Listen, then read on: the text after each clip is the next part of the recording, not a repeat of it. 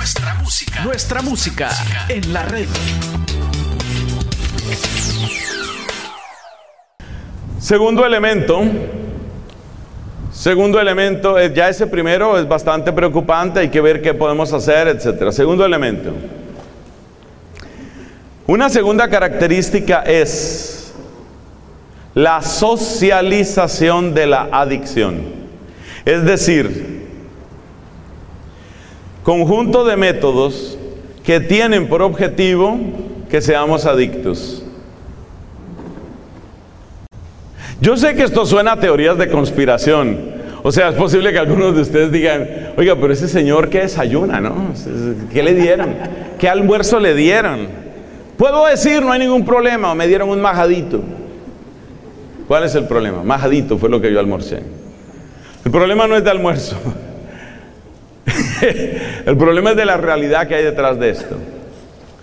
Se lo resumo en una frase, nos quieren adictos. ¿Por qué nos quieren adictos?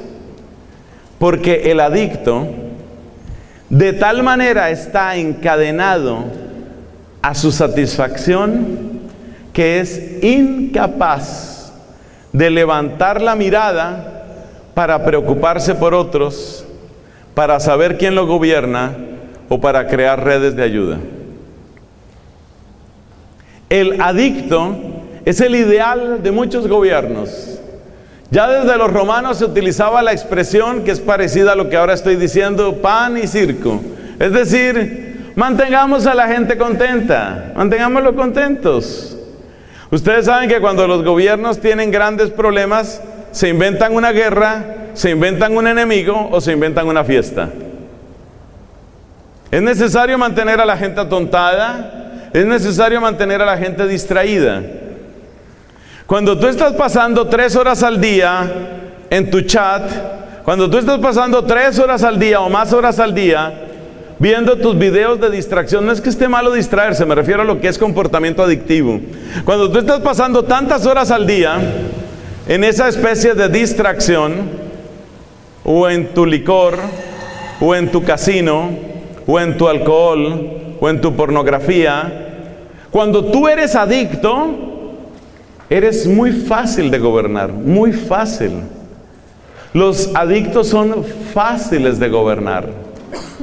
Por eso en muchos países, lo comentábamos precisamente en el almuerzo, por eso en muchos países no luchan contra la adicción, simplemente le dan un lugar y ya. Entonces Suiza fue el primer país donde eso empezó, otro que ya lo tiene se llama Australia. Tú eres cocainómano, no vamos a curarte tu adicción a la cocaína, vamos a llevarte a un lugar donde el gobierno te dará tu dosis de cocaína. Y ahí serás un zombie hasta que un día te mueras y te acabaste. Y ya estuvo. Entonces, a los poderes de este mundo les sirve que nosotros seamos adictos. Y por eso ustedes se dan cuenta que por una parte y por otra intentan que uno sea adicto. ¿Está funcionando eso? Sí. Una de las cifras más preocupantes es el caso de la pornografía y las mujeres.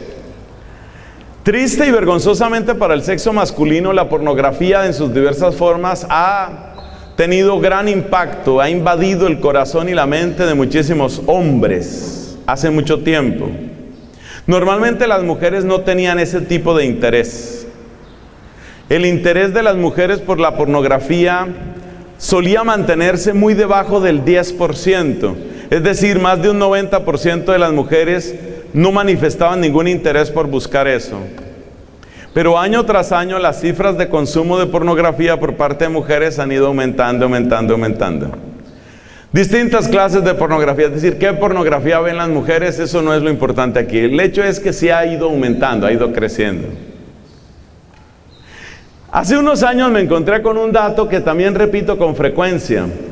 En el Reino Unido se propuso una ley para, para que si una persona quería conectarse a Internet y quería ver pornografía, cualquier tipo de pornografía, tenía que decir expresamente al gobierno yo quiero ver pornografía.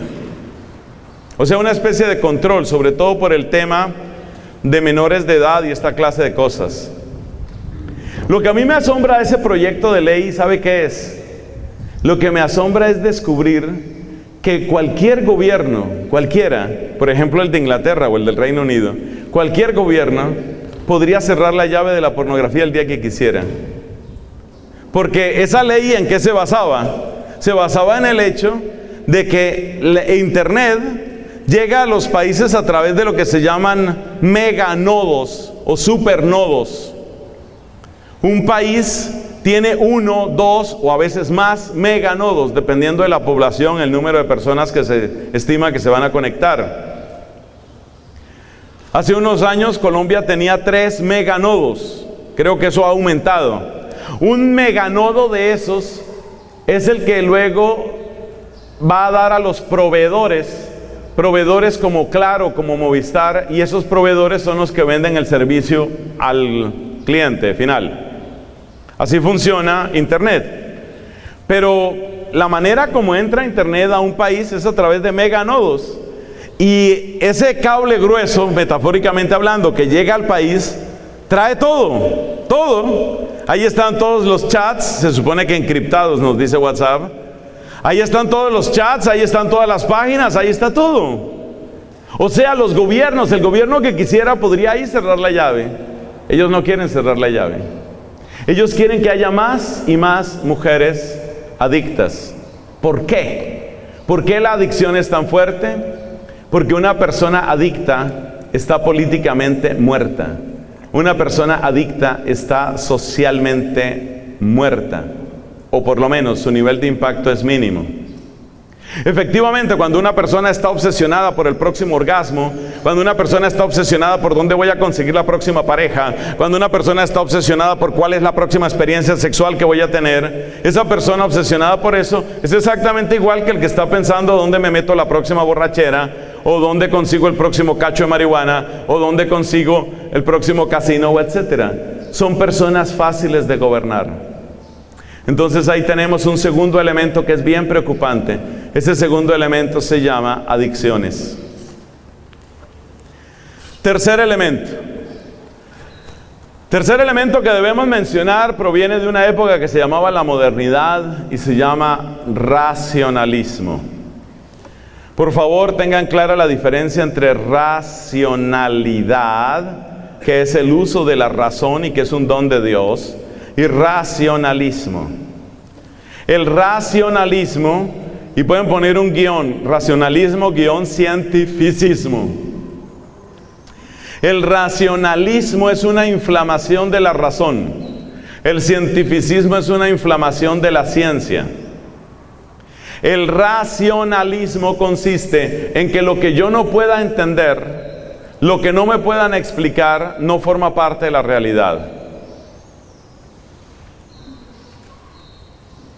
El cientificismo es lo mismo, pero con la ciencia es todavía más limitado que el racionalismo. Racionalismo y cientificismo se inyectan en grandes cantidades, especialmente en las universidades. El lugar de la sociedad donde se produce la mayor y más acelerada pérdida de fe se llama universidad. ¿Y qué es lo que les dan en la universidad? Lo que les dan en la universidad es la idea de que el mundo, el ser humano, la solución de los problemas, la historia, la vida, todo se puede explicar y todo se puede resolver a base de razón y a base de ciencia. No se necesita ninguna otra cosa. Así se puede resolver todo. Por supuesto, el racionalismo y el cientificismo cumplen un gran papel en esto que llamamos nuevo orden mundial. Porque hace que nosotros seamos adoradores de la ciencia y hace o quiere que nosotros seamos adoradores de la ciencia y quiere que nosotros nos desconectemos de toda práctica de fe. Y las dos cosas son muy importantes. La adoración de la ciencia hace que nos metan una gran cantidad de goles. Hay un par de sexólogos que fueron muy famosos en Estados Unidos, uno de ellos con K, Kinsey. Kinsey. Siempre trabajaban, eran dos, dos sexólogos. Y estos dos sexólogos empezaron a publicar estudios sobre cómo funcionaba la sexualidad humana. Estudios que siempre resultan muy apasionantes porque el tema del sexo es un tema que a todos nos toca porque todos somos seres sexuados y porque los placeres del sexo son supremamente intensos. Entonces las palabras de este 15, los estudios de este 15 y de otras personas llegaron a tener una tremenda influencia porque eran voz de ciencia. Entonces se lo voy a decir de esta manera para sus apuntes. Usted puede escribir lo siguiente. La ciencia ha creado un nuevo sacerdocio. Entonces lo que diga el científico, esa es la nueva palabra de Dios. Y entonces, por ejemplo, Kinsey sacaron, eh, Kinsey y su uh, socio o socia sacaron un estudio en el que decían que cerca del 10% de las personas tenían tendencias homosexuales. Y desde ese momento nadie cuestionó esa cifra. Y todavía hace cinco años me llegó a mí un PowerPoint que decía, si la humanidad quedara reducida a 100 personas, 10 serían homosexuales, o sea, el 10%. Resulta que esa cifra fue absolutamente inventada. Esa era una cifra inventada, es una cifra que fue falsa desde el número uno, desde el día número uno. Con el aborto se ha hecho exactamente lo mismo. Les, nos presentan unas estadísticas y por el solo hecho de que son estadísticas ya aparecen palabras de un nuevo sacerdocio.